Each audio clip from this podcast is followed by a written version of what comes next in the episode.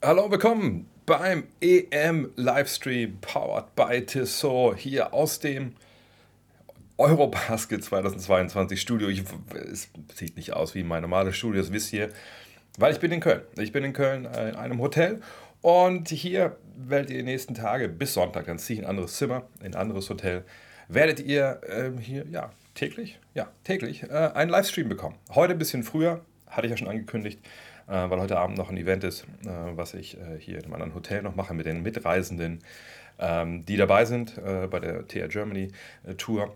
Aber heute gibt es, wie gesagt, den Stream und der ist gesponsert, ihr habt es schon gesehen, da, von Tissot. Und das hier ist die T-Touch Connect Solar. Das ist die offizielle Uhr äh, der Eurobasket. Wenn ihr denkt, ha, kommt mir bekannt vor, ja, auf der Bande seht ihr immer mal wieder die Tissot-Werbung durchlaufen und eben dann auch, auch genau diese Uhr. Und äh, ich muss ehrlich sagen, in den letzten Tagen, das Ding ist mir ans Herz gewachsen und das ist, da es nur eine Leiststellung ist, äh, blutet mir ein bisschen das Herz. Weil äh, ich hatte auch schon mal Smartwatches vorher, Full Disclosure, aber das war immer so, ja, okay, muss, das Handy muss dabei sein, sonst funktioniert das Teil nicht und so. Und das Ding hier ist einfach eine ganz normale Uhr, aber der Clou für mich, äh, dass du sagst, die viele Funktionen einfach auch hat, wenn das Handy nicht dabei ist und dass das hier eine Solargeschichte ist, die sich selber auflädt. What's not to like? Also schaut doch mal auf Tissot ähm, drauf, auf die offizielle Website. Vielleicht ist es ja auch was für euch und dass die Jungs drauf haben mit, mit Zeit, das sehen wir ja gerade. Keine Probleme mit der Uhr, alles clean, perfekt, wie es sein soll bei den großen Events. Kein Wunder, dass sie schon seit 2008 der offizielle Zeitnehmer der, der FIBA sind und äh, ja, Leute wie Tony Parker, der hat es ja auch schon, war ja Markenbotschafter ist ja, glaube ich, sogar immer noch. Ich weiß gar nicht so genau. Schaut mal drauf. Die haben auch äh, für jedes NBA-Team haben sie äh, Lederbändchen für ihre Uhren. Starker Partner ne, von der FIBA und von der NBA und auch von diesem, diesem Livestream. Ja, und was haben wir da ge gestern gesehen? Ähm, ich weiß nicht, ob ihr alle Spiele gesehen habt. Ähm, ich kann euch ein bisschen mitnehmen, vielleicht mal durch den ganzen Tag, ähm, was gestern hier in der Langsys Arena, knapp 500 Meter in die Richtung äh, los war. Ähm, und ich sehe schon hier erste Fragen Richtung Mitchell Trade. Da können wir vielleicht eventuell ganz am Ende drauf eingehen. Heute kann ich leider nicht zwei Stunden voll machen, weil ich dann noch weiter muss zum anderen Termin. Aber ich habe eben schon einen Fragen-Podcast hochgeladen, wo ich auch natürlich, das erste Thema war dann direkt äh, der Mitchell Trade und bin da drauf eingestiegen. Und ich wundern, wenn ich so ein bisschen wackel hier, ich habe technisch alles bedacht. Ja, hier steht eine geile Kamera, hier steht ein geiles Mikro. Ich habe noch ein, Headset hier dabei, mit dem ich Pod, den Podcast aufgenommen habe. Ich, ich habe alles da was habe ich nicht gedacht?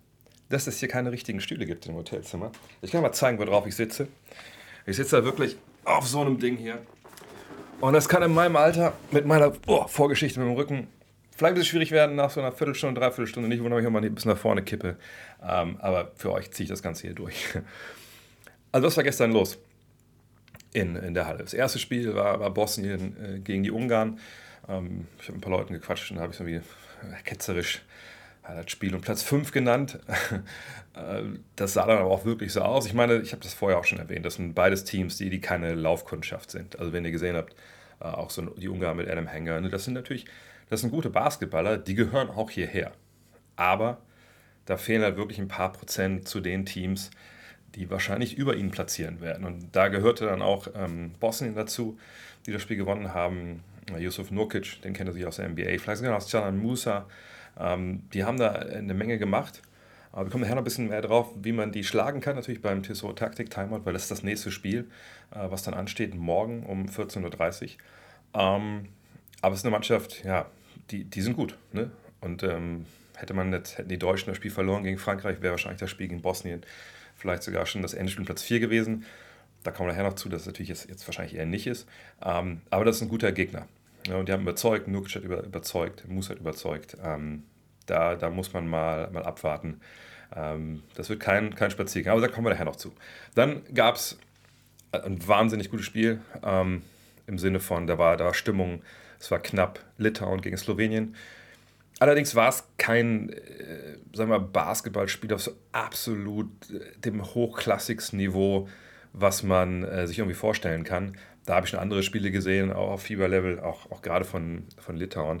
Das war dann gestern so ein bisschen, ja, so viele kleine Fehler manchmal auf beiden Seiten, viele blöde Fouls, auch mal so ein paar, was man relativ selten sieht, vor allem bei Litauen, so defensiv, dass da ein Spieler komplett falsch läuft. Das war dann immer so ein paar Mal zu sehen und man hatte den Eindruck, oh okay, es ist ein Auftaktspiel, da sind vielleicht noch nicht alle wirklich Abläufe so eingeschleift, wie sie hätten sein sollen.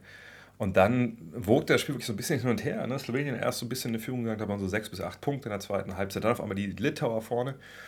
Und immer, es fiel immer so, wenn das eine Team so eine kleine Schwächephase hat mit so ein paar kleinen Konzentrationsfehlern, dann ist das andere weggezogen und umgekehrt. Naja, und dann war die entscheidende Phase und ähm, die Litauer hatten halt ein großes Problem, das ganze Spiel über. Mal wenn man liest, okay, die haben Jonas Valanciunas, die haben äh, Domantas Sabonis, ja, geil. Ne, zwei NBA-Spieler auf hohem Niveau, der eine sogar All-Star. Da fiel es wahrscheinlich alles weg, was Slowenien dir so auf, äh, vorwirft. Aber es ist überhaupt nicht passiert. Also die beiden zusammen haben einfach extreme Probleme gehabt, Synergie zu entwickeln. In der ersten Halbzeit habe ich an ein paar Szenen erinnert, wo Valanciunas an der Dreilinie stand, den Ball bekommen hat und sein Verteidiger ist abgesunken bis runter die Freiwurflinie und da postet dann irgendwann natürlich dann Sabonis auch auf, der mit seinem Mitspieler, äh, Gegenspieler auch beschäftigt war. Und da war gar kein Platz, irgendwie mal so High-Low zu spielen, nennt das ja, wenn er vom High-Post runterpasst in Low-Post. Und Valanciunas hat, glaube ich, mal einen, drei oder zwei genommen, die waren auch nicht drin. Und hat auch gedacht, nur da passt den Ball lieber weiter. Naja, aber so kam das dann irgendwie alles in Stocken. Und ähm, sie kamen irgendwie nicht so wirklich rein. Und, und wenn es gut lief für die Litauer, da haben sie mit einem Großen nur gespielt. Und dann ging es auch meistens sehr schnell. In der zweiten Halbzeit haben sie sogar probiert, da dachte ich, ich habe es eben am Pod gesagt, dachte ich so, Alter, sind wir jetzt hier wieder 1988. Wirklich, dass ein Big Man im Low Post stand, hat den Ball bekommen und der andere Big Man stand auch im Low Post, also ein bisschen im Dunker-Spot. Das ist ja so ein bisschen dann vom Low Post, vom Zonenrand weg äh, Richtung, Richtung Baseline. Das hat dann so ein, zwei Mal sogar funktioniert, weil dann ne, die Hilfe von oben nicht kommen kommt, sondern nur von da, wo eh schon Hilfe ist, sage ich mal, eh schon Defense ist. Aber das war dann auch schnell dann nicht mehr gut und ich bin gespannt, ob die das gelöst bekommen mit den beiden Big Men. Denn wenn sie klein gespielt haben, der Point Guard, wer Lucky, Lucky ich habe den vorher noch nie gesehen, bin ich ganz ehrlich. Fand ich überragend. Ein kleiner Typ, schnell, wendig, hat die Bälle rausgepasst, so viel Druck auf die Zone gemacht, richtig geil. Aber am Ende hat es nicht gereicht. Und jetzt werden viele vielleicht denken, die das Spiel nicht gesehen haben, naja, sicherlich, weil Luka Doncic der beste Basketballer der Welt ist und äh, das geregelt hat. Und irgendwie auch ja, hat er dann am Ende, hat er seine 3, 4, 5, glaube ich, Assists und mehr wieder am Stück gespielt. Aber er hat äh, punktemäßig echt nicht überragt. Das muss man klar sagen. Also, ne, er hat es schwer gehabt, zum Korb zu kommen. Die, die Litauer haben das auch sehr gut gemacht. Wenn man immer irgendwie Gefahr bestand, dass er aus dem Pick and Roll oder im 1 gegen 1 zum Korb geht, haben sie echt dahinter die, die Defense gestaffelt und gesagt, okay, wenn du äh, den Ball rauspassen willst, dann eben nicht, nachdem du tief in die Zone gezogen bist und wir lange Wege haben zur Hilfe, sondern dann bitte wenn du gerade so an, an die Zonenrand kommst und dann den Ball passt, weil dann ähm, ist es für uns einfach ein bisschen leichter. Und das haben sie auch echt gut hinbekommen. Also sie hatten auch Tobi lange im Griff, ne, diesen abrollenden äh, Big Man, den sie haben. Der dann zwar am Ende ein paar, paar gute Sachen gemacht, aber ähm, das war auch weit weg vom offensiven Fluss, den sie da hatten. Ähm, muss auch sagen, die Eurobasket hat ihren ersten Skandal gehabt vor der Partie. Die Slowenen wurden nicht mit dem Bus abgeholt aus dem Teamhotel, ähm, sondern mussten mit Taxis fahren. Das soll eigentlich nicht so sein, habe ich gehört, bei der Eurobasket. Das äh, war ein bisschen problematisch. Ich muss auch, Full Disclosure, es gibt so eine WhatsApp-Gruppe, die ich gestern auch beigetreten bin, von ähm, allen Medienmenschen wohl, die irgendwie akkreditiert sind hier. Und da ist auch, auch die Hölle los, weil es mehr Akkreditierung gibt als Presseplätze etc. pp. Genau, und irgendwie DBB hatte irgendwie auch ein Problem. Es war auch so, dass wohl dass die Slowenen, äh, glaube ich, dann vor dem Spiel vorgestern ihr Training, was ja eigentlich dafür gedacht ist, ist ja ähnlich wie in der NBA, dass du, ähm, wenn du Training hast und sagst, okay, die letzten, was ich, zehn Minuten sind offen, damit dann die Medien reingehen können, klar auch vielleicht nochmal ein paar Statements abholen, aber vor allem damit so eine Rechteinhaber noch ein paar Bilder haben vom Training, so filmen sie kurz für sich, wenn es für Deutschland wäre, filmen sie ein bisschen wie Franz Wagner auf den Kopf wirft und sagen sie, ja, hier, bla bla. Deutschland bereitet sich vor auf ähm, Bosnien. Ähm, und da war, es wohl super in Slowenien gestern, vorgestern, dass sie nicht danach mit der Presse gesprochen haben, wo ich schon so dachte, uh, okay, krass, also das ist ja vielleicht auch ein bisschen, ein bisschen was im Busch. Aber ja, sind gestern aber doch gut aufgetreten, haben das dann am Ende gewonnen. Obwohl ich sagen muss, auch die Refs, na, ihr, kennt mich, ich bin selber selten jemand, der die Refs irgendwie thematisiert. Aber da gab es wirklich so ein, zwei Szenen, gerade so dieses Offensivfall, ich weiß nicht, was ihr gesehen habt. Also ne, beim Low Post kommt zu ähm, Sabonis Doncic war es. Ja, Doncic ist extrem nah auch dran. Und wenn ihr das als Basketballer kennt, ist es natürlich ekelhaft, wenn du einen Ball fängst und der Typ hängt dir mit deinem Kopf hier quasi äh, sagen auf der Brust. Und äh, Sabonis macht sogar so einen Schritt zurück, hat den Ball hier, will den Ball dann nach vorne nehmen, was ja auch vollkommen erlaubt ist. Trifft dann aber wohl, ich habe es nicht ganz gesehen, ich habe das nur auf dem, äh, auf dem Würfel gesehen, die Wiederholung dann, ähm, trifft ihn so ein bisschen im Gesicht.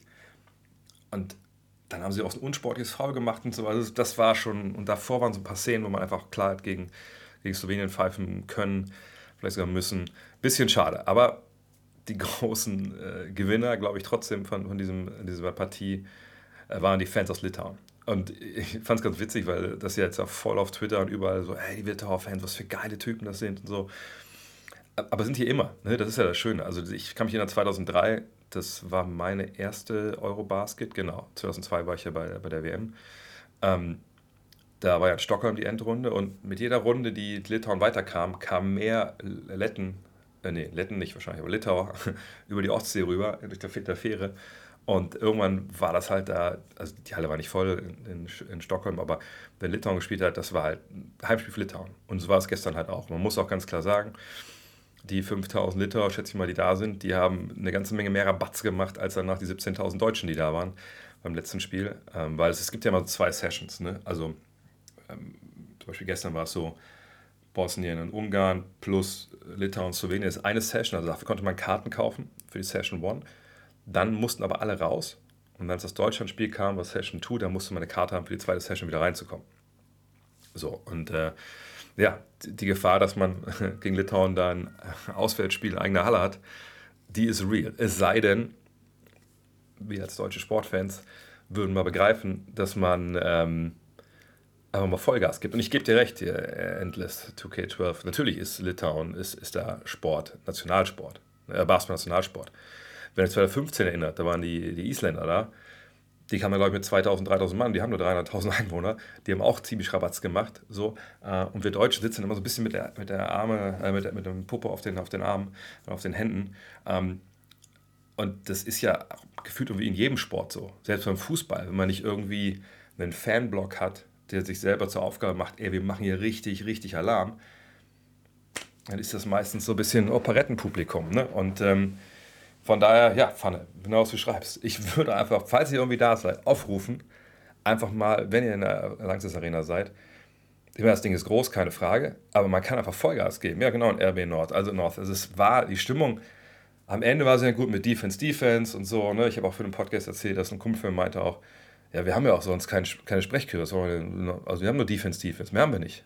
Gut, dann kann ich Deutschland, Deutschland rufen. Ähm, aber hat natürlich recht, so basketballische Sprechchöre für Nationalmannschaft MVP, gut, aber das, das war dann schon alles äh, gerufen, als, als Dirk seine Zeremonie bekommen hat. Ähm, von daher, wenn ihr irgendwie da seid, tut mir einen Gefallen und gebt mal ein bisschen Vollgas. Das reicht ja, wenn irgendwie so ein kleines Nest an Fans mal anfängt, irgendwas zu rufen, was ich, Franz Wagner, Dennis Schröder oder Johannes Vogtmann, äh, JT, JT, irgendwie sowas. Oder Gordon Herbert. Weil, wenn, äh, ich weiß nicht, vielleicht war der eine oder euch schon mal mit, wenn wir mit TR Germany in den USA sind wir haben es ja in, in Dallas echt auch geschafft, das American Airlines Center komplett zu beschallen. dann war es, glaube ich, für, für, Maxi Kleber und so, dass dann selbst so eine US-Journalisten geschrieben haben, ah, guck mal hier, ein deutsches Kontingent äh, fordert Maxi Kleber und sowas. Ne? Ähm, der eine Fan war klasse, der am Ende noch mit Low nach dem Interview ein Foto macht. Das habe ich gar nicht gesehen.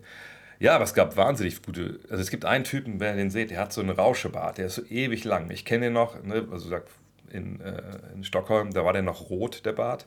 Jetzt ist da sehr viel Grau drin. Aber der ist gefühlt bei jedem großen äh, Ding mit dabei. Da liefen Leute rum.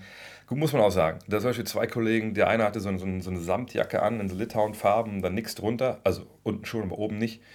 Der ist dann irgendwann über die Pressetribüne, weil die so in der, in der Ecke ist, dann von der Haupttribüne, sagen wir von, von der Geraden, rüber in, den Korb, wo die ganzen Litauer-Fans saßen da war schon eine harte Schlagseite angesagt. Ne? Da hat man schon ein bisschen Sorgen gemacht, ob der den Weg schafft. So, ne? Ähm, also die kommen natürlich da auch, auch gut geladen, stellen wir sie schon rein, aber die haben einfach Bock. Die haben Bock, die geben Vollgas. Das ist natürlich auch ein kleines Land. Ne? Die, die wollen repräsentieren. Da können wir einfach mehr machen. Aber dann kam halt Deutschland. Und ähm, das Spiel gegen Frankreich, ich habe das, glaube ich, im Vorfeld auch gesagt, ich dachte so 50-50, ne, wie das ausgehen kann, ähm, weil Frankreich eben nicht das Frankreich eurer und meiner Eltern ist. Ne? Also da jetzt kein Tony Parker dabei, kein Boris Dior. Natürlich, Fournier, Gobert, ihr kennt die Namen auch alle, Luavo Cabarro, äh, Hotel, natürlich. Aber eben nicht so eine Mannschaft, wo man sagt, okay, von 1 bis 12 haben die, oder von 1 bis 10, sagen wir mal, plus zwei Youngster, haben die halt äh, gestandene Profis, die schon viel gesehen haben, die Medaillen gewonnen haben, äh, die sich einen eigenen Wurf kreieren können das wird super schwer gegen die. Ne, was klar war, dass es schwer wird, die Physis von denen, äh, die Athletik, dass man da durcharbeitet. Gerade jemand wie, wie Jabusele, ne, kriegt man den in den Griff. Hat man auch gesehen, das war ja auch sehr, sehr schwer. Der hat es in Deutschland auch am schwersten gemacht. Aber äh, die Idee war, dass man ähm, natürlich weiß, wo die Offensive herkommt, eben zum Beispiel von Yvon Fournier, dass man da clever ist, clever agiert, dass man immer weiß, wer vor einem ist, man weiß, wann man switcht, wann man nicht switcht. Und da muss man sagen, die deutsche Mannschaft hat einen wahnwitzig guten Job gemacht. Wirklich einen wahnwitzig guten Job defensiv. Ähm, das war auch, auch früh in der Partie direkt zu sehen, dass vielleicht kennt ihr das, wenn ihr selber gespielt habt oder wenn ihr, wenn ihr ein Team habt, was ihr, was ihr sehr oft euch anschaut. Wenn eine Basketballmannschaft, wenn die Vertrauen hat in das, was sie machen soll. Ne, also wenn der Trainer dir ein Konzept hinlegt, wenn der Trainer dir ähm, genau, ähm, äh, genau darlegen kann, was, was du machst, und das macht für dich Sinn, dann gehst du mit einer ganz anderen Überzeugung da rein. Ne, du hast, also ein ganz dummes Beispiel, wenn ich weiß, ich muss absinken, äh, was ich, wenn auf der rechten Seite im Flügel jemand den Ball hat, der gefährlich ist, und weil er ein Mismatch hat. Und ich muss vielleicht einen Schritt weiter noch rein. Und ich weiß, ich lasse damit aber jemand draußen allein, der ja, vielleicht ein guter Schütze ist. Und ich, ich weiß, wenn dann der Pass rüberkommt zu meinem Mann, ich muss damit Vollspeed rausrennen, damit er nicht den Dreier frei nimmt.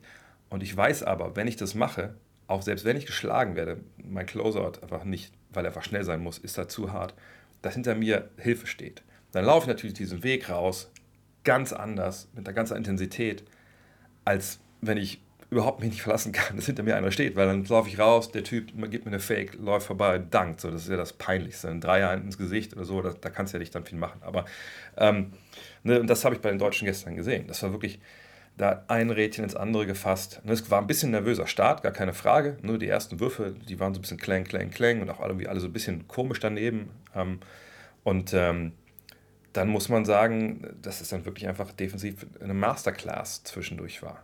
Ähm, wenn man sich, wenn ihr nochmal bei Magenta Sport vielleicht reinguckt und nochmal ein paar Szenen anschaut, achtet mal drauf, wann wirklich die Franzosen unter Druck geraten, offensiv. Und das war dann sehr, sehr oft schon vor der Mittellinie. Und die Deutschen waren dann auf der anderen Seite hatten echt schnell mal sehr, sehr viel Zeit. Ich will nicht sagen, dass die Franzosen nicht mehr zurückgezogen haben, das wäre auch falsch, aber es ist schon ein Unterschied, ob du ne, von der Defensive so ein bisschen ins, ins Hektische gebracht wirst ne, und du halt nicht das Sichtfeld hast, was du eigentlich haben wolltest äh, und nicht alles sehen kannst oder eben gucken musst, nimmt mir einer den Ball ab, ist einer, steht mir einer auf den Füßen. Und das haben sie wahnsinnig gut gemacht einfach auch mit einer wahnsinnigen Überzeugung. Und nicht nur die Kleinen, sondern ich kann mich an eine Szene erinnern, äh, wo, wo, wo Thiemann einfach ne, Fournier übernimmt, an der Dreierlinie nach draußen, Vogtmann genau das Gleiche. Also es war immer Druck da, es war immer ey, du guckst jetzt nicht das Feld an und überlegst dir mal schnell in ein, zwei Sekunden, was du hier machen willst. Wenn du das machst, dann musst du bitte mit 0,1, 2 Sekunden klarkommen, weil ich bin hier. Und das war einfach überragend. Ähm, und dann muss man sagen, dass natürlich auf der offensiven Seite die deutsche Mannschaft, ey, wenn ich mir überlegt, also hätte ich, mach doch mal das Experiment selber. Ich, ich dachte immer so, hey, wenn ich mir eine Liste gemacht hätte von Spielern, die in der Vorbereitung da mich so ein bisschen enttäuscht haben, wo ich mir vielleicht ein bisschen mehr erwartet hätte. Oder wo ich dachte, naja, die sind dabei, ich weiß, was sie können, aber so ein richtiger Faktor werden die nicht sein. Ne? Dann hätte ich wahrscheinlich allererster Stelle Nils Giffey gehabt. Weil er hat eine sehr unglückliche Vorbereitung gespielt, ne? der Dreier fiel nicht, äh, was ich also dachte, okay, das ist dann auch mal so ein Smallball-Vierer, der gibt uns noch ein bisschen ne, ein stretchiges Element mit seinem Wurf. Das war nicht zu sehen. Und ich dachte mir so, oh Mann, hat es ihm echt das so mitgenommen, dass er jetzt die Saison bei ihm so ein bisschen komisch lief, da in Carlos, dass er keinen Verein hat. Und auf einmal spielt er gestern, als ob er wieder irgendwo in Berlin auf dem Freiplatz ist. Also ne, die stellenweise Sachen, die er in der Zone gemacht hat, dann die Dreier. Man konnte wirklich sehen, wie er ähm, von Mal zu Mal einfach mehr Selbstvertrauen hatte. Und das, das galt auf einmal für die ganze Mannschaft. Thiemann, der, ich meine, das ist der äh, Finals MVP, äh, glaube ich, der BBL, wenn ich mich nicht ganz täusche, von dem man ja auch wusste, okay, der hat sich entwickelt, das ist nicht so ein Brettcenter, der kann auch mal einen Dreier werfen. Das war aber auch in der Vorbereitung einfach so wirklich, wenn, dann nur sehr, sehr rudimentär zu sehen. So. Und auf einmal gestern, ich meine, mit einer Schlüsselszene kam halt sehr, sehr früh in dieser Partie. Und das war das zweite Foul gegen Rudi Gobert. Denn äh, bei allem, ne, was man über ihn kritisch sagen kann, und es wurde ja auch viel gesagt, äh, Lukas Felders hat das ähm, sehr schön illustriert auf Twitter, ähm, dass das Defensivrating mit ihm auf dem Feld war wahnsinnig gut und sobald er runter musste, war es wahnsinnig schlecht, der von den Franzosen. Sicherlich eine kleine Sample Size, nur ein Spiel, aber das, das passt ja zu dem, was man auch sehen konnte. Und ähm, als Teammann da ne, ihm die Täuschung an der Dreierlinie gibt und zum Korb geht, das muss man auch erstmal erstmal verinnerlichen. Ich meine, das ist Johannes Thiemann, Euroleague-Spieler, keine Frage, eine große Qualität. Aber trotzdem, es ist ja Auftaktspiel in der Eurobasket gegen Frankreich, angeblich mit Favorit und gegen den amtierenden, oder? Ja, ne? Nee, Quatsch, nicht amtierenden, das ist Marcus Smart, sondern davor äh, amtierenden Defensive Player of the Year. Und der ist ja auch nur, nicht nur einmal gewonnen, wie aus Versehen, weil sonst keiner wollte, sondern der hat ja ein paar Mal gewonnen. Das ist ja einer der überragenden Verteidiger, ähm, die wir haben. Und den mit einer Pumpfake erstmal in die Luft zu schicken, vorbeizugehen, das Foul zu ziehen, das zweite Foul, ey, das war so eine wichtige Nummer, einfach weil das auch die Spielzeit von Gobert dann begrenzt hat. Unfassbar. Und dann kam bei Thiemann ja auch noch andere Sachen dazu. Dann kam der Dreier, dann kam äh, der Drive. Ja, äh, Naschi Kong hat vollkommen recht. Äh, recht. Es war eine tolle Entwicklung von, von Thiemann in den letzten Jahren äh, bei Alba Berlin. Und dann diesen einen Shake, den er dann auspackt, in der Zone, wo wirklich ich dachte echt, ich gucke eigentlich nicht richtig, weil ich, sagt, da gucke ich zu wenig PBL für. Ich wusste nicht, dass JT das, das in seinem Game hat. Als er, ich glaube, es war auch, nicht war gegen Poiré dann, wo er ihm einfach eine Täuschung gibt, einen Spin, noch eine Täuschung und dann irgendwie gibt er einen Hakenwurf. Aber wenn ihr das, das nochmal anguckt, der, der Körper von ihm gerät nie außer Kontrolle. Du kannst solche Moves aneinander rein, so, aber dann stellenweise wackelt es dann so ein bisschen rum und dann nimmst du irgendwie so einen Wurf, der doch dann eigentlich nicht so geil ist. Und er ist einfach so cool geblieben und klack, klack, klack, und da war das Ding drin. Genau wie bei Giffer. Also, als ob der wirklich in Berlin im Freiplatz spielt, das ist ja scheißegal. Naja, und dann fehlt noch ein Spieler. Vielleicht schreibt einmal kurz in die Kommentare, während ich hier ein Wässerchen trinke. Wen habe ich noch vergessen von den Spielern, die einfach auf einmal ein Selbstvertrauen hatten, was sie sich äh, eigentlich nicht äh, in der, in der äh, Vorbereitung, ja, genau, Maudelo. Und natürlich, äh, die Szene, die ich jetzt erstmal anspreche, ähm, äh, werdet ihr wissen, welche ich meine. Diesen, diesen Fastbreak, den er da läuft, ähm, mit, mit Dennis Schröder zusammen und dann einfach dieses Dribbling um den Rücken, aber nicht irgendwie. Und ich dachte erst, okay, er passt den Ball dann Rücken zu Dennis, der so, uh, das aber. Sondern dribbelt in der Rücken sich den Ball selber vor und passt dann den Ball auch. Also eigentlich auch nicht so geil, wenn man ehrlich ist, weil es dann fast schon, äh, fast schon zu tief drin ist. Und mit jedem ähm, Step, den man extra nimmt, gibt man der Defense ja noch Zeit, von hinten reinzurennen. Aber war dann halt auch gerade richtig noch, dass Dennis ihn auch verarbeiten kann. Und danach sagt er auch noch, ich war leider nicht bei der Pressekonferenz, er sagt dann aber, naja, nee, den Move habe ich vorher, vorher noch nie wirklich gemacht. Ich denke, wie kommst du denn auf, dass du den dann machen kannst? Aber ähm, das ist schon, das ist schon verrückt. Ähm, wirklich verrückt, was er da gestern gespielt hat. Vor allem auch, ich habe das irgendwann ja auch wegen der Vorbereitung ähm, getwittert, dass ich meinte, also sein, sein Crossover ist ja obszön. Also was der für Platz sich damit schafft. Und zwar gar nicht so im Sinne von, es gibt ja Crossover, Tom Hardaway früher oder Iverson, ne? die sind klack, klack, schnell und der Spieler ist vorbei. Aber das ist ja bei Low gar nicht so. Es ist ja kein, wenn jetzt mal, wenn hier der Korb ist und hier ist Low, ist ja kein Crossover, um da hin zu sein, sondern es ist ein Crossover, um da zu sein auf einmal. Und auf einmal hat er halt drei Meter, vier Meter, fünf Meter Platz gefühlt, weil sein Verteidiger einfach komplett, der faked den ja äh, ins, ins Vorgestern. So, ne? Der ist einfach, der ist, der ist einfach nicht mehr da. Und, und diesen Platz hat er schon krass, ähm, äh, wie soll ich sagen, krass äh, kultiviert. Wir haben ihn ja auch während der Vorbereitung gesehen. Nur da folgte danach dann oft nichts. Ne? Also oftmals dann war das so, ja, er ist jetzt frei. Und dann hat er manchmal noch mal gewartet, er wusste nicht. Und gestern war er dann, ne, jetzt bin ich frei, dann ist es wahrscheinlich eine ziemlich gute Idee, jetzt den Dreier reinnageln. Und hat dann einfach auch gemacht.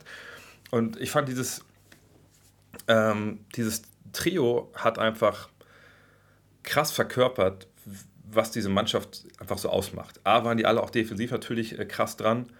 Ähm, und sie sagt, dieses Scoring kam ja, also weder Wagner noch Schröder äh, noch Vogtmann haben ja mehr Punkte als die drei sondern die drei haben wir übernommen jetzt. Und es war eine, eine sehr reife, eine sehr mannschaftsgeschlossene, geschlossene Leistung. Und genau, was ich über Defense gesagt habe, auch eine Offense. Da war Überzeugung da. Sie wussten, was sie machen. Gab es manchmal ein, zwei Notwürfe am Ende der Uhr? Naja, sicherlich. Aber es ist ja auch eigentlich eine gute Defensivtruppe da in Frankreich. Aber das war wirklich ein Auftritt. Alles in allem, glaube ich, hätte man den sich nicht schöner malen können. Ähm, Und was Fanny hier schreibt, ne, dass äh, Luca ausgenommen Maodo die besten Handles bei Euro hat.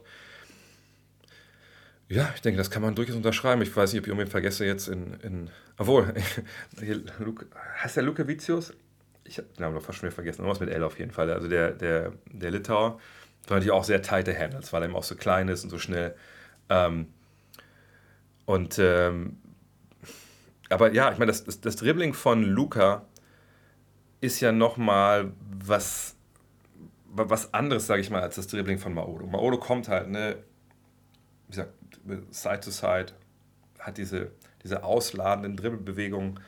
Und bei Luca ist es ja mehr, ich habe manchmal das Gefühl, dass das Lukas Moves so zum Korb eigentlich eher erfolgreich sind nach all dem, was er hier mit dem Körper halt macht. Ne, das ist ja viel so Fakes mit dem, mit dem Body und so. Und bei, bei Maodo ist es viel weniger ausgeprägt. Er kommt viel mehr über die Arme. Und natürlich ist er auch um einiges noch schneller. Ähm, und das ist krass. Aber das Schöne ist aber, dass jetzt sagt, drei Spieler, die eigentlich gar nicht so wirklich drin waren vorher, jetzt komplett drin sind. Leckervicius heißt er, das kann sein. Lecker war auf jeden Fall sein Spiel. Ähm, und äh, da kann man jetzt wirklich, wenn man vorausblickt, was sagen, ja geil. Ne? Das, das macht es ja nochmal unausrechenbarer. Denn der große Vorteil, den er hatte vor dieser Partie, und ich glaube, da, da, muss man auch im Nachhinein, ich muss mal, mal jemanden fragen, der sich damit auskennt, weil im Nachhinein wirkt für mich die Spielplangestaltung der deutschen Mannschaft hier in dieser Todesgruppe schon wahnwitzig clever und ich möchte erklären, warum. Wenn ihr euch überlegt, ne, also jetzt, die Taktung ist ja Spiel heute, Spiel frei, Bosnien, Litauen, frei, Slowenien, Ungarn. So. Ungarn wenn man davon ausgeht, so ne, klar schwächste Team, die gewinnen kein Spiel bis zum nächsten Spieltag, dann geht es für die ja einfach auch nicht weiter. So, dann können die da auslaufen. Wahrscheinlich ein ziemlich dankbarer Gegner am letzten Tag. Obwohl, dafür gibt es noch Karten. Das ist einzige Spiel, das nicht ausverkauft ist der deutschen Mannschaft. Aber egal. So. Aber wenn wir jetzt mal schauen. Die Vorbereitung bei so einer Taktung auf die einzelnen Partien, die jetzt kommen, ist halt wahnsinnig schwer. Ich weiß, ein ehemaliger Kumpel von, oder ein ehemaliger Mitstudent von mir, der war mal, äh, kennt er ja, Martin Schiller. Martin Schiller hat, ähm, war ja lange auch äh, Assistant Coach Nationalmannschaft, der mir auch mal beschrieben, wie so die Arbeit halt ist, ne? dieses Scouting dann, ne? auch, auch während so einer, ähm, während der, äh, während der Maßnahme, während des Turniers, klar scoutest du und, und weißt jetzt, was Litauen machst, das Slowenien schon, aber damit belastest du die Spieler ja eigentlich jetzt noch nicht.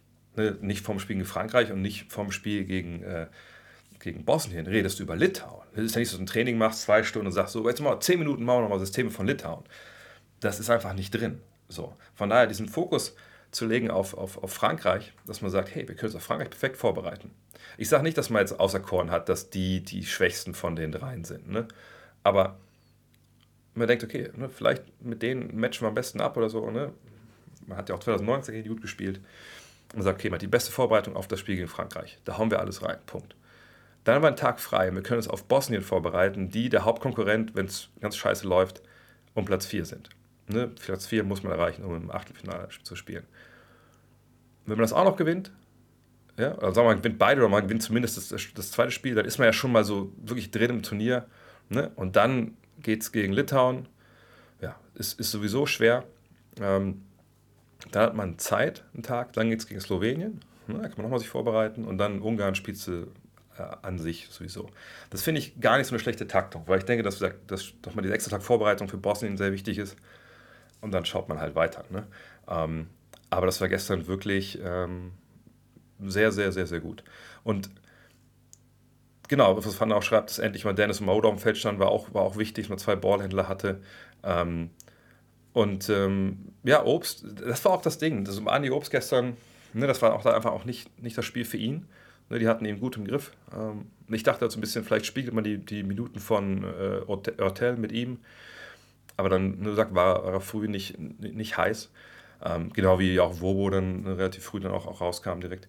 Ähm, und ähm, ne, am Ende ist es ja das Schöne, ne, dass du, wenn du die Mannschaft hast, äh, du bist äh, Gordon Herbert und du weißt, na gut, ich, ich kann jetzt, auf, wenn mein bester Shooting Guard mal ausfällt, okay, die damn du, sondern ich habe ja halt hier noch andere Jungs, die spielen können und die sind direkt da und sind direkt auch bereit, in die Bresche zu springen. Das macht halt äh, wahnsinnig viel Spaß zuzuschauen als Trainer auch und macht viel Sinn, weil auf einmal hast du ja den Werkzeugkasten. Du kannst ja als, als Trainer einen tollen Kader haben. Aber wenn du dann denkst, ja gut, okay, also jetzt, äh, was ich mal, ich habe den Shooter Obst jetzt gerade nicht heiß. Naja, ich bringe jetzt Lo mal zwei Ballhändler und so.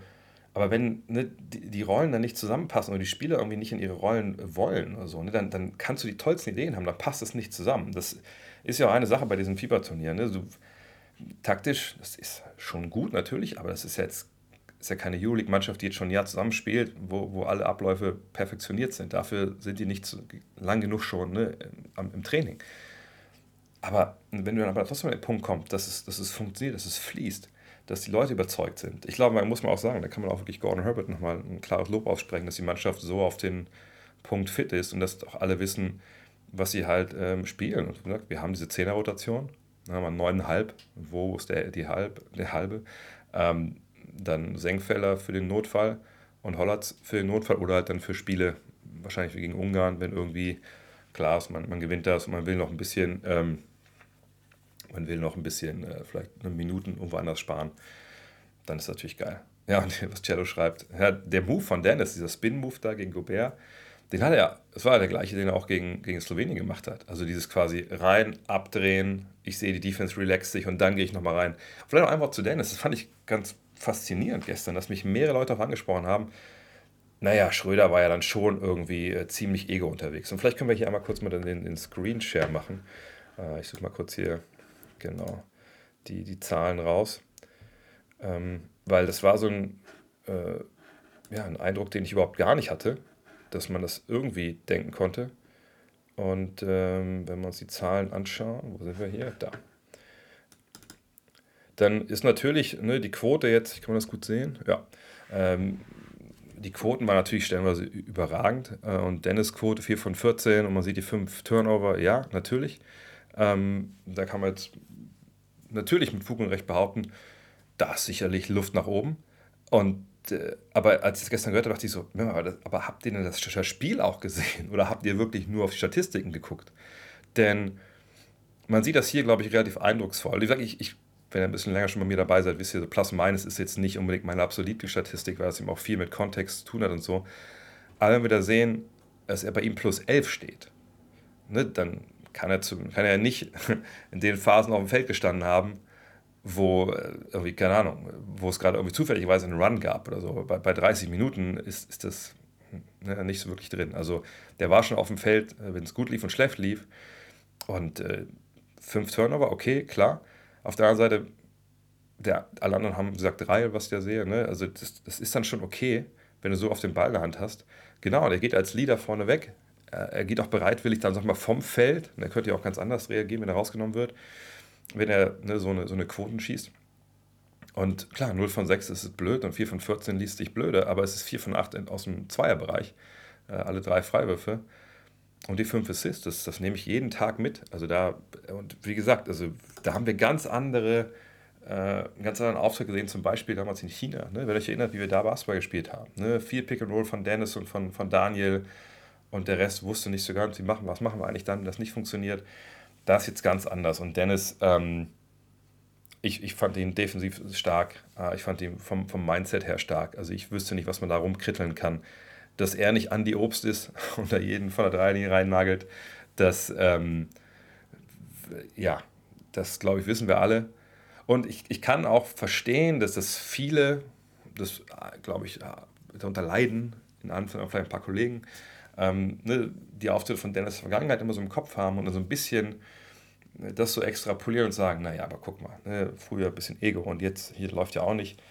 Wo ich mal sage, nee, aber ihr müsst schon genauer hingucken. So, ne, was er jetzt auch für einen Einsatz bringt, auch, auch vergangenes Jahr schon, wie er sich in dieser Kapitänsrolle versteht. Und dann denke ich, kann man ihm da eigentlich jetzt für dieses Spiel keinen, keinen Vorwurf machen. Ich fand, das war, war, war eine tolle Leistung. Ähm, wie gesagt, von der ganzen Mannschaft, das schließt ihn mit ein. Und äh, da, das ist jetzt, was ich auch meinte. Ne? Der Sport geht in Vorleistung, wenn du irgendwie so ein. Ähm, einen Hype kreieren willst. Ne? Und äh, jetzt muss man halt gucken. wir sind alle auch angehalten, weiterhin das zu pushen, dass es eben live und frei empfangbar ist, wenn Deutschland spielt, natürlich.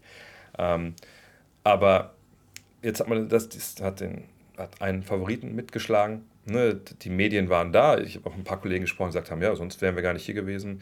Äh, ich hätte gar nichts verkaufen können hiervon, aber Nowitzki war, ist ja auch hier. Und dann haben wir da natürlich auch das Spiel noch runtergebracht. Ja, super. Und jetzt hat man gewonnen gegen Frankreich. Der Bundeskanzler hat gestern ja auch, oder heute getweetet, hat Glückwünsche getweetet.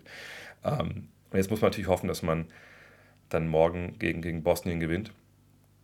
Und ähm, ja, dann ist man auf einem, einem, wahnsinnig guten Weg. Und dann wartet ja hoffentlich nicht das Auswärtsspiel gegen Litauen. Aber das ist ja dann noch ein bisschen auch. Ich meine, ich kann nicht groß jubeln, ich bin am Arbeiten, aber ne, wenn ihr da seid in der Halle, ich nehme euch alle in die Pflicht. Ja? Also ich, ich sehe euch, ich sehe euch ja alle. Ich sehe euch alle, wie ihr vor einem Rechner sitzt. Das wisst ihr jetzt nicht, aber ich habe hab extra Technik gekauft dafür. Ich erkenne euch alle wieder. So, und wenn ihr dann morgen dann mit euren Händen unterm Popo sitzt, dann komme ich vorbei. Dann komme ich bald vorbei bei euch am Platz. Aber lasst uns doch vielleicht ähm, mal reden über, über Bosnien nochmal. Ähm, das ist eine Mannschaft, glaube ich, die auch nicht jeder direkt so äh, in, in jeglicher Breite parat hat. Äh, ehrlicherweise muss ich sagen, ich natürlich auch nicht. Aber das war jetzt hier ne, das Spiel zum Auftakt. Und die Zahlen, ich meine, es ist ein Spiel, ne, müssen wir nicht drüber reden, aber äh, die sagen natürlich hier schon eine Menge aus. So. Ähm, was sagen sie denn jetzt aus? So, wenn wir da schauen, dann haben wir da vier Mann, die mit wirklich Punkte gemacht haben. Ne, Yusuf Nurkic, den kennt ihr, ne, Portland Trailblazers. John Roberson, äh, Miralem Halilovic äh, und vor allem Canan Musa. Canan Musa, wahnsinnig stark gestern, ne, als Playmaker, sechs Assists, die das da, fünf Rebounds. Äh, richtig guter Mann. Der hat sich extrem gemacht, seit er aus der NBA weg ist. Und der Rest ist so ein bisschen gerade auf den kleinen Positionen, das ist nicht die allerhöchste Qualität. Ne? Also wenn man jetzt sagt, dass gestern ne, hier bei den, ähm, äh, bei den Franzosen Leute dabei waren, die, was für Musik hier, äh, die jetzt, äh, die vielleicht nicht unbedingt ähm, so, so wirklich ne, auf einem großen, hohen Niveau schon ähm, Erfahrung gesammelt haben, dann muss man sagen, ja, das ist hier aber nochmal ein bisschen, bisschen krasser so. Ne? Also das ist schon eine Mannschaft, die ähm, wo der, Ab, also der Abfall im Sinne von, ne, es fällt ab, nicht Abfall im Sinne von Müll, also der, der, ne, der Schritt, den, den sie dann zurückgehen müssen, wenn sie tief in die Bank gehen, der, der ist schon, schon krass. Und Nurkic ist schon einer, der ähm, Probleme macht.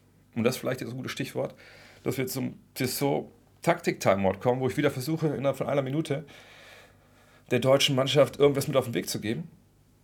Als ob ich jetzt vor ihnen sitzen will ich meine, wenn ich euch alle zu Hause sehen kann, wie ihr da sitzen und wieder erkenne, dann habe ich die Technik, mich direkt ins Spielerhotel einzuwählen hier.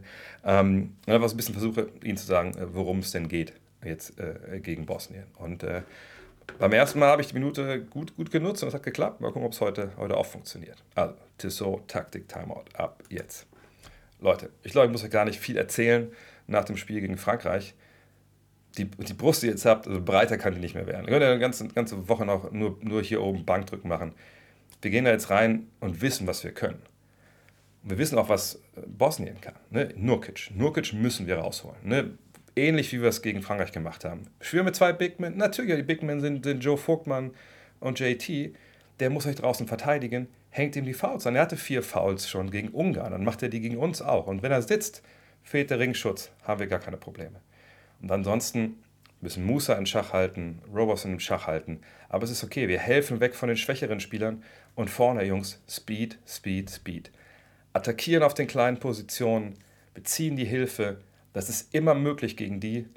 Und am Ende des Tages sind wir einfach die tiefere und bessere Mannschaft. So verteidigen in Frankreich, nichts herschenken, locker 2 zu 0. Ja, hat ungefähr funktioniert. Hätte ich ein bisschen, ein bisschen mehr in die Tiefe gehen können, technisch, taktisch. Vielleicht nächstes Mal. Ähm, wie seht ihr das denn? Genau, zwei uns Phrasenschwein. Ähm, wie, ähm, wie, äh, wie denkt ihr, geht's aus gegen, Bosnien? Ich meine, das ist eine Mannschaft, die, genau, rechtzeitig Taxi bestellen wird auch wichtig. Das ist wirklich eine Mannschaft, wo, wo dann hinter den Top 3, 4 Mann einfach nichts kommt.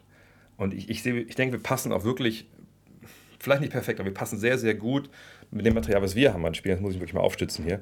Ähm, wir passen wirklich, vielleicht noch ein bisschen mehr Hype vielleicht. Vielleicht sollte ich ein bisschen emotionaler werden in meiner Ansprache, das stimmt.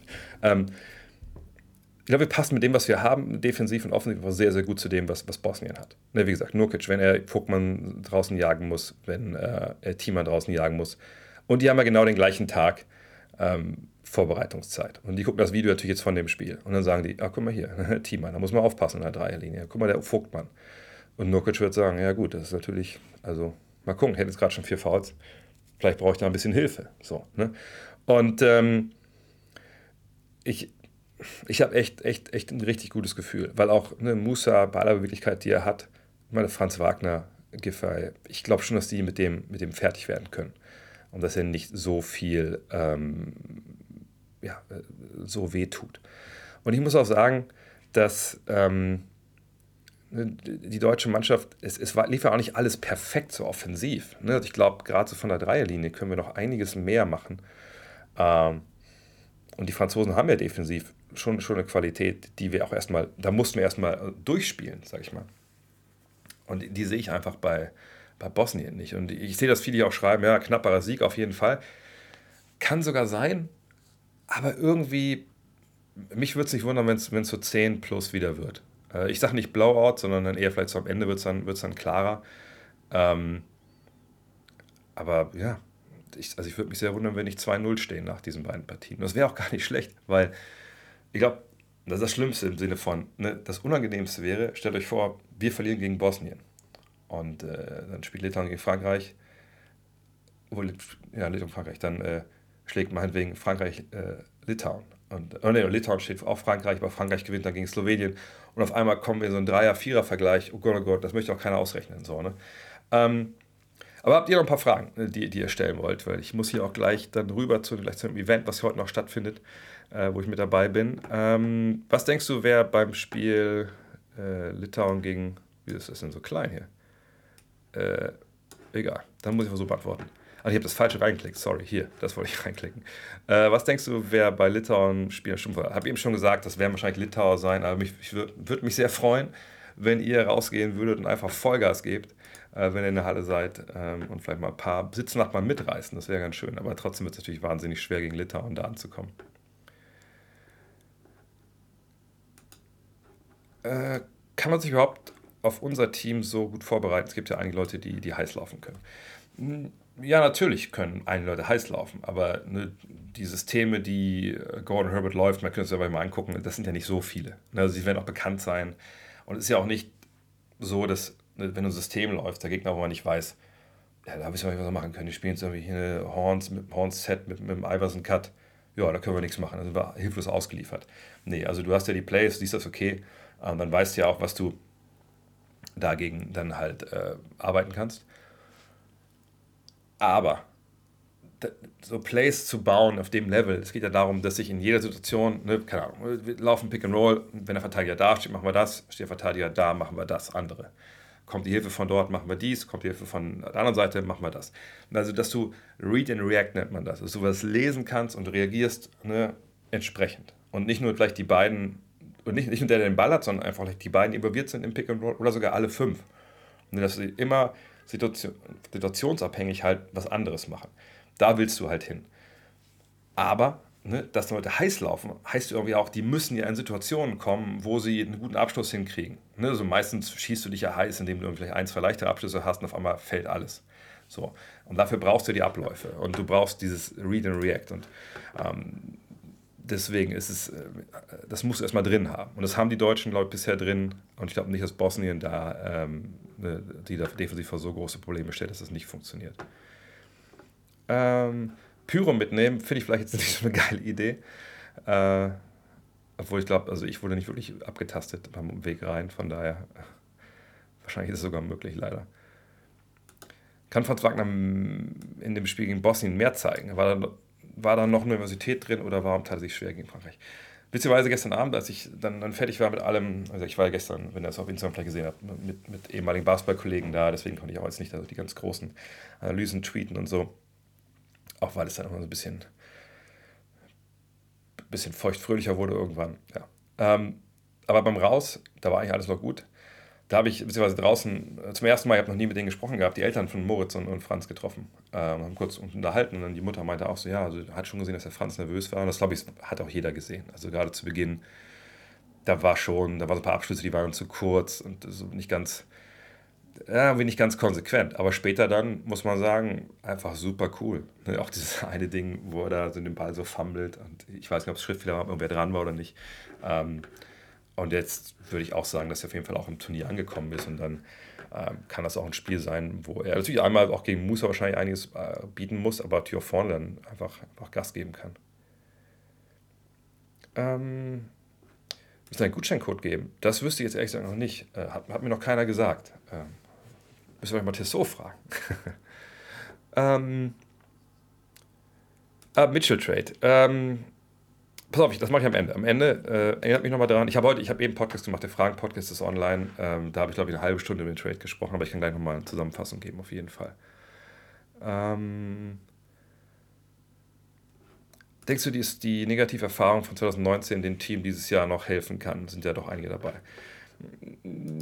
Ja, ich meine, klar, man, wenn man Erfahrungen macht im Laufe von so einer Nationalmannschaftskarriere oder auch einer Karriere, sage ich mal generell im Verein, äh, du hast Dinge erlebt, die dir jetzt vielleicht äh, auch, die einfach nicht gut waren, sage ich mal, weil ähm, du keinen Erfolg hattest, wie gesagt, in Frankreich, äh, in der WM einfach viel hast liegen lassen, dann ziehst du natürlich Lehren daraus. So, die Frage ist nur, sind das Lehren, die du jetzt dann wieder anbringen kannst? Also kommt es zu einer ähnlichen Situation, die damals vielleicht dann falsch gehandelt wurde? Das weiß man halt nicht.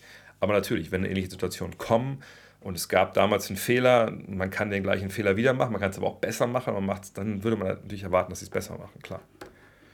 Ähm man hat gesehen, dass die Litauer mit zwei Bigs gespielt haben, die Franzosen doch trotzdem, äh, die Franzosen auch, und doch trotzdem haben die beiden Teams gewonnen, die vielleicht bessere Ballhändler. Äh, ist das am Ende doch der Unterschied, obwohl viele gesagt haben, dass die Teams mit den ganz großen Spielern Fieberregeln Vorteile haben. So würde ich es nicht unbedingt charakterisieren wollen. Ähm ich glaube, wenn ich, äh, wenn ich Gordon Herbert wäre und ich würde abends für sich bei einer Flasche Wein sitzen und würde irgendwie durch Twitter scrollen, nach dem Spiel gestern, und ich hätte einen Burner-Account, dann würde ich vielen Leuten irgendwie reinhauen. Ja, pass mal auf, ey, man kann, man kann groß spielen mit zwei großen Leuten, wenn die beiden Großen nicht blind sind.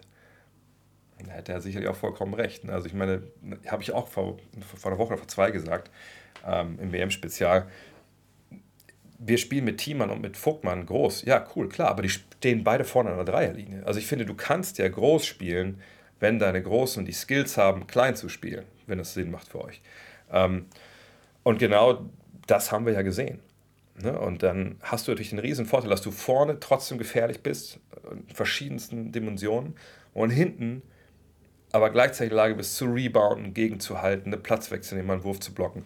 Und, und, diese Kombination, das ist ja das, wovon wir immer sprechen, wir sagen, wir kommen vom Small Ball irgendwann zum Skill Ball. Wir haben eine Phase des Small Balls, wo kleinere Spieler auf größeren Positionen spielen, weil du da eben die Werfer brauchst, die Dribbler etc.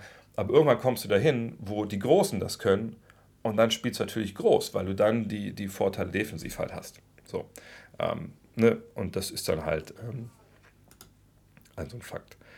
Warum hat ein Justus Hollatz gestern in den letzten Minuten keine Spielzeit bekommen, ist die Punktedifferenz so wichtig also erstmal war es ja nicht so super äh, krass.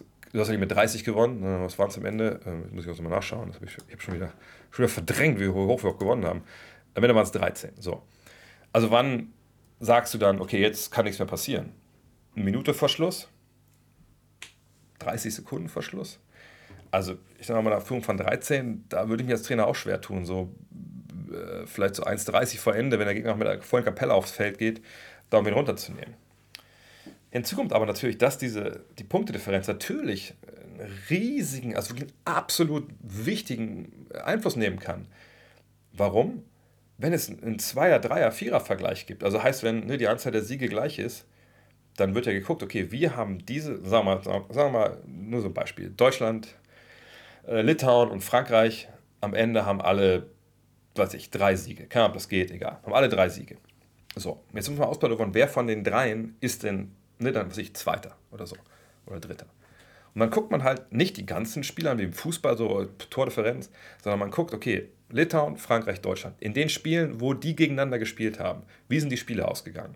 Guck mal auf die Differenz. Und das ist natürlich plus 13. Und dass jemand denkt, Deutschland hat gegen, gegen Litauen mit 10 verloren, so dann hätte, hätten sie halt plus 3.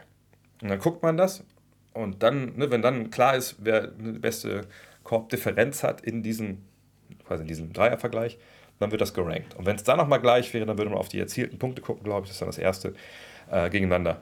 Ähm, das ist halt, deswegen ist es wichtig. Ne? Und wie gesagt, das bringt auch, ich war ja leider Gottes zwei Jahre in der Bundesliga, in der zweiten Liga, auch in der Situation, du machst dich warm, du gibst Vollgas, so im Training die Woche und du merkst dann immer im Spiel immer mehr, immer mehr, du spielst nicht, spielst nicht, spielst. Heute, heute spielst du halt nicht. So, und dann denkst du immer so, okay, also entweder,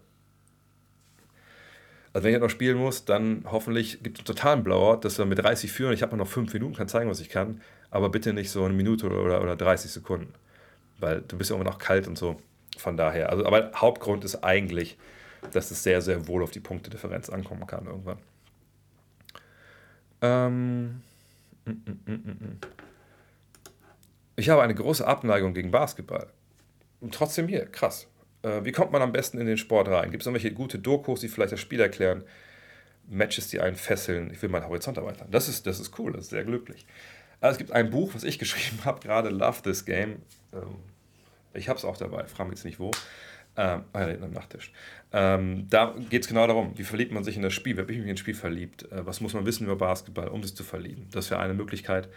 Ansonsten, ähm, sag mal so, also Let's, äh, The Last Dance sehe ich hier gerade schon, ne, das ist die Doku, die zum, zum Lockdown quasi rauskam äh, über Michael Jordan.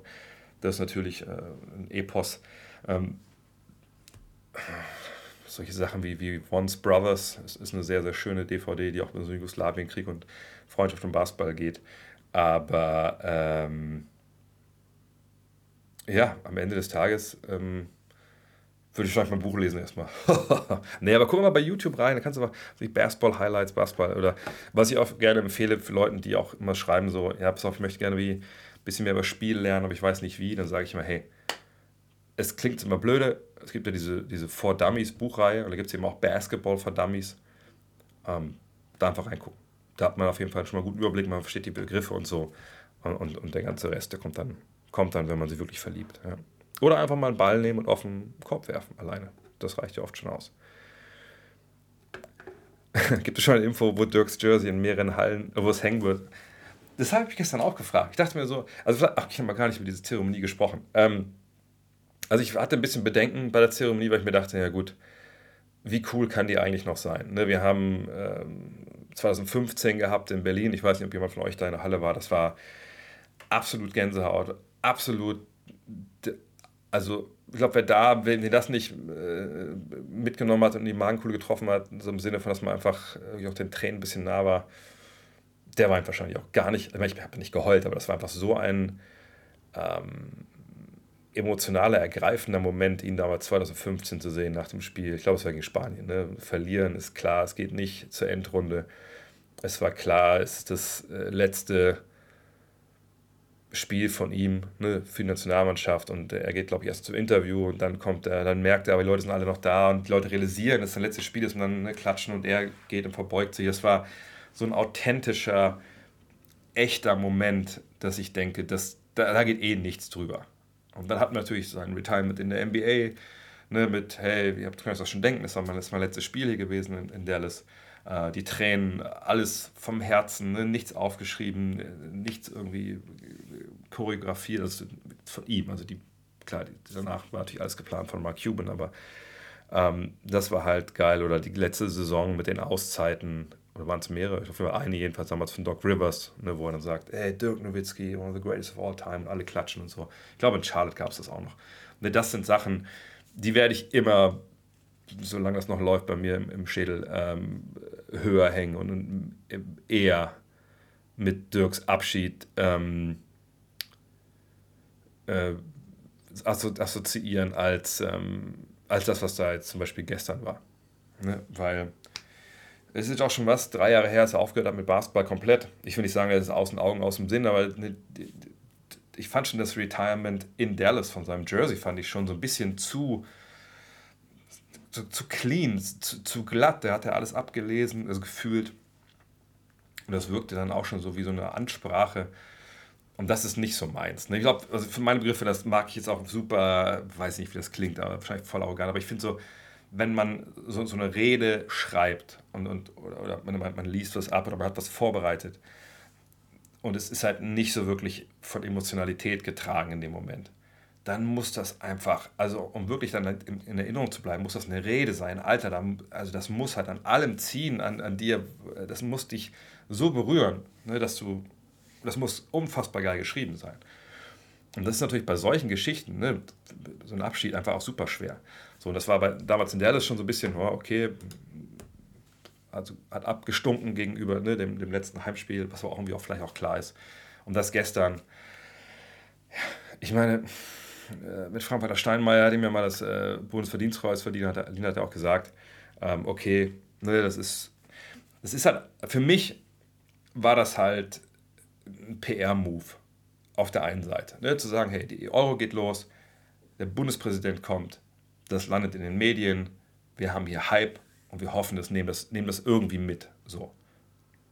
Okay, dann lädt man den Fieberpräsidenten ein, weil man sagt, na gut, das ist das erste Mal, dass es passiert ne, im, im Fieberbereich.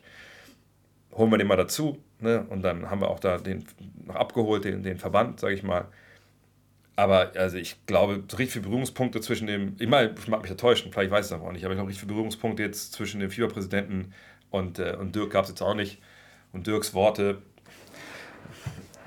ich, ich sage jetzt einfach, was unfair ist, aber ne, Dirk hat das auch professionell gemacht, war alles cool, keine Frage. Ne, ähm, genau wie, wie geschrieben, es war nett, mehr war auch nicht.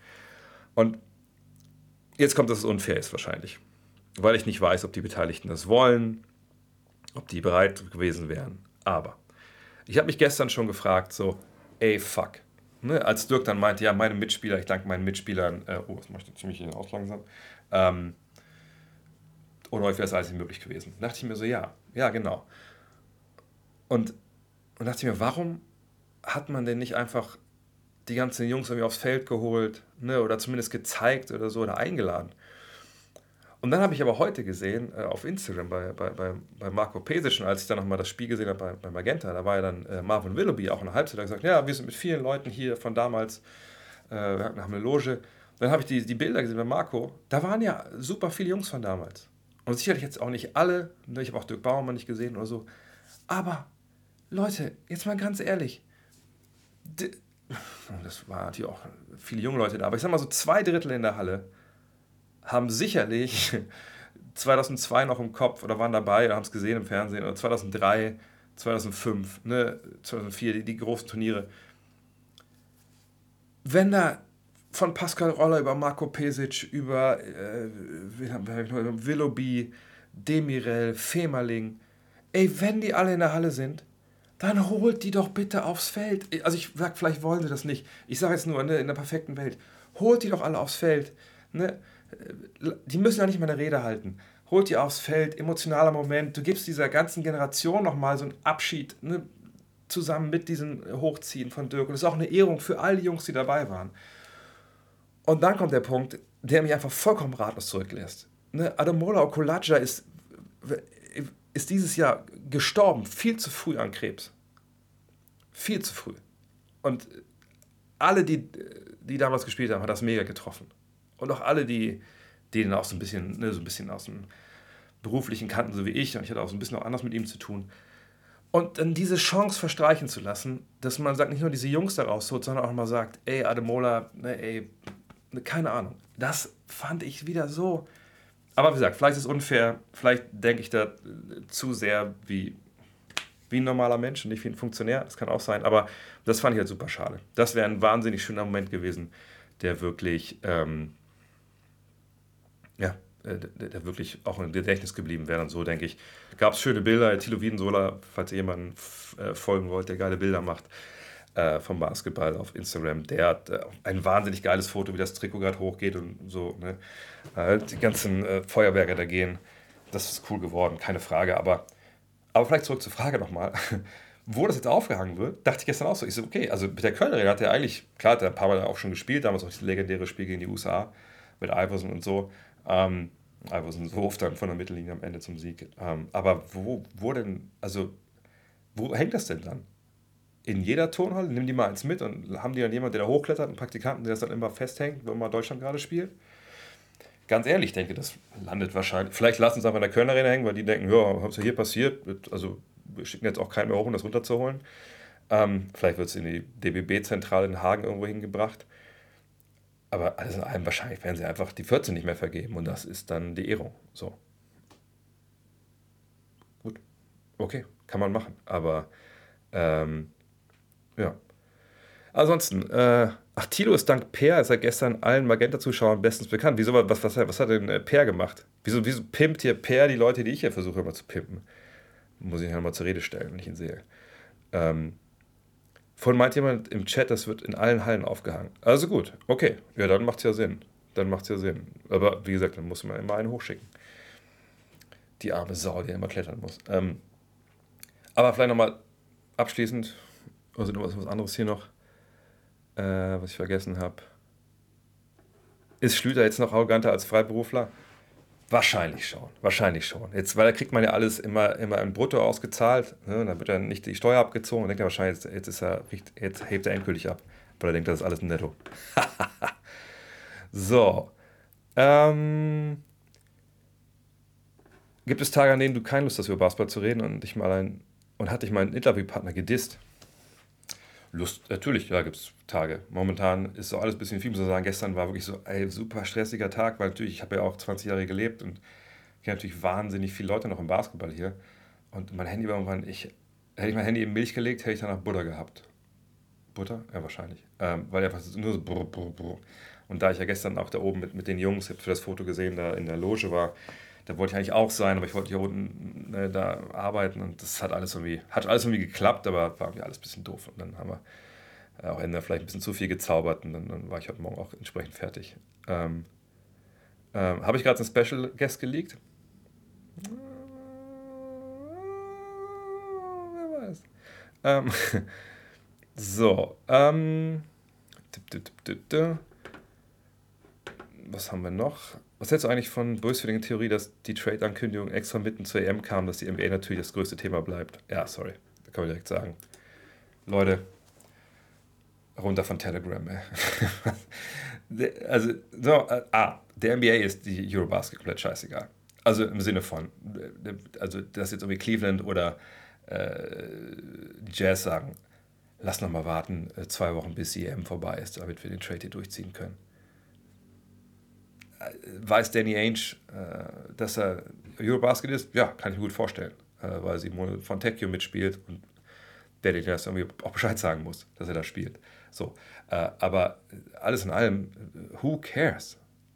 Außerdem, ganz ehrlich, jetzt, jetzt mal, ohne Witz, wenn ihr in der Halle seid und denkt, die NBA äh, ne, nimmt aber der Eurobasket hier ne, ihren Zauber, geht dann mal einfach mal morgen äh, in den Blog von den Litauen und fragt die mal, was sie davon halten, dass Donald Mitchell zu den Cleveland Cavaliers geht.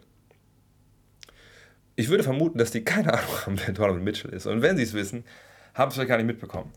Was ich damit sagen will, ist, das ist hier überhaupt, das wird hier, also es ist ein Thema natürlich unter Basketballfans, keine Frage, aber auch nur so lange, bis das nächste Euroleague-Spiel, äh, bis das nächste ähm, Spiel ist. Von daher kann man fast sogar sagen, vielleicht hat ja die NBA, wenn man das umdrehen möchte, einfach auch gedacht, ey, scheiße, bevor wir hier unsere Big News ähm, gegen die Eurobasket in Köln stellen, lassen wir warten, bis er in Köln ein Spieltag, spielfreier Tag ist, damit wir, damit wir da wenigstens ankommen. Nee, von daher, nee, das, äh, das ist äh, eine Theorie, die, die nicht funktioniert. Ähm, vielleicht noch Abschluss noch mal kurz jetzt über ähm, einmal noch kurz über die über den Trade, also sich, wenn wir schon mal dabei sind. Ja, kommt. Ähm, also, Achso, Mark hat gestern gespielt. Ja, aber der. Äh, hat er gespielt? Ich glaube ja, ne? Finnland. Der wird sicherlich auch schon vorher gewusst haben, denke ich mal, bevor das Spiel war. Also auch schon ein paar Tage vorher, dass er was im Busch ist. Ähm, also, ich mache es in aller Kürze. Ich finde, es ist ein guter Trade für beide Seiten. Allerdings ähm, sind zwei Sachen, die, die, mich ein bisschen, wo ich ein bisschen darüber nachdenken muss, wo ich, oder wo man abwarten muss einfach. Das eine ist für Cleveland, klar, mit jetzt hast du Garland, jetzt hast du ihn. Äh, also Donovan Mitchell, der passt auch von dem Alter her natürlich gut dazu. Das ist 26, ich glaube Garland ist 22, 23 und 21 ist, glaube ich, Mobley. Äh, für Mitchell ist es das perfekte Team, wenn man überlegt, naja, der braucht natürlich einen Big Man hinter sich, der defensiv ein bisschen für ihn mit aufräumt. Naja, hat er jetzt zwei. Evan Mobley, ne, vielleicht den kommenden Defensive Player of the Year und einen der besten Ringbeschützer in Jared Allen. Vergangenes Jahr haben die Cavs auch relativ viel Zone gespielt, das ist ja auch nicht schlecht wenn du Mitchell dabei hast, ihn da zu verstecken. Ähm, und im Endeffekt kann Mobley also natürlich jemand sein, der gerade Mitchell einfach extrem weiterhilft. Offensiv muss man sich eines umstellen. Er muss auch natürlich als Pick and Roll äh, ne, Guard äh, installiert werden und Garland dann ein bisschen weniger den Ball in der Hand haben. Aber ich denke, das dürfte für, für JB Bickerstaff nicht die, nicht die große Problematik darstellen. Es gibt auch genug Pick-and-Roll-Partner eben in Allen, ähm, in Mobley, aber auch in Kevin Love, der noch da ist für, äh, für Mitchell. Und ähm, was jetzt so die, den Verlust von Markkahn angeht, na gut, das war natürlich eine, eine, crazy Aufstellung mit ihm auf der 3, mit so was, 2,10 Meter, 2,11 Meter. 11. Ähm, aber wenn da jetzt ähm, Okoro oder auch mal ein ähm, Karis LeVert spielt äh, oder Osman, das ist dann, glaube ich, auch nicht so, so schlecht.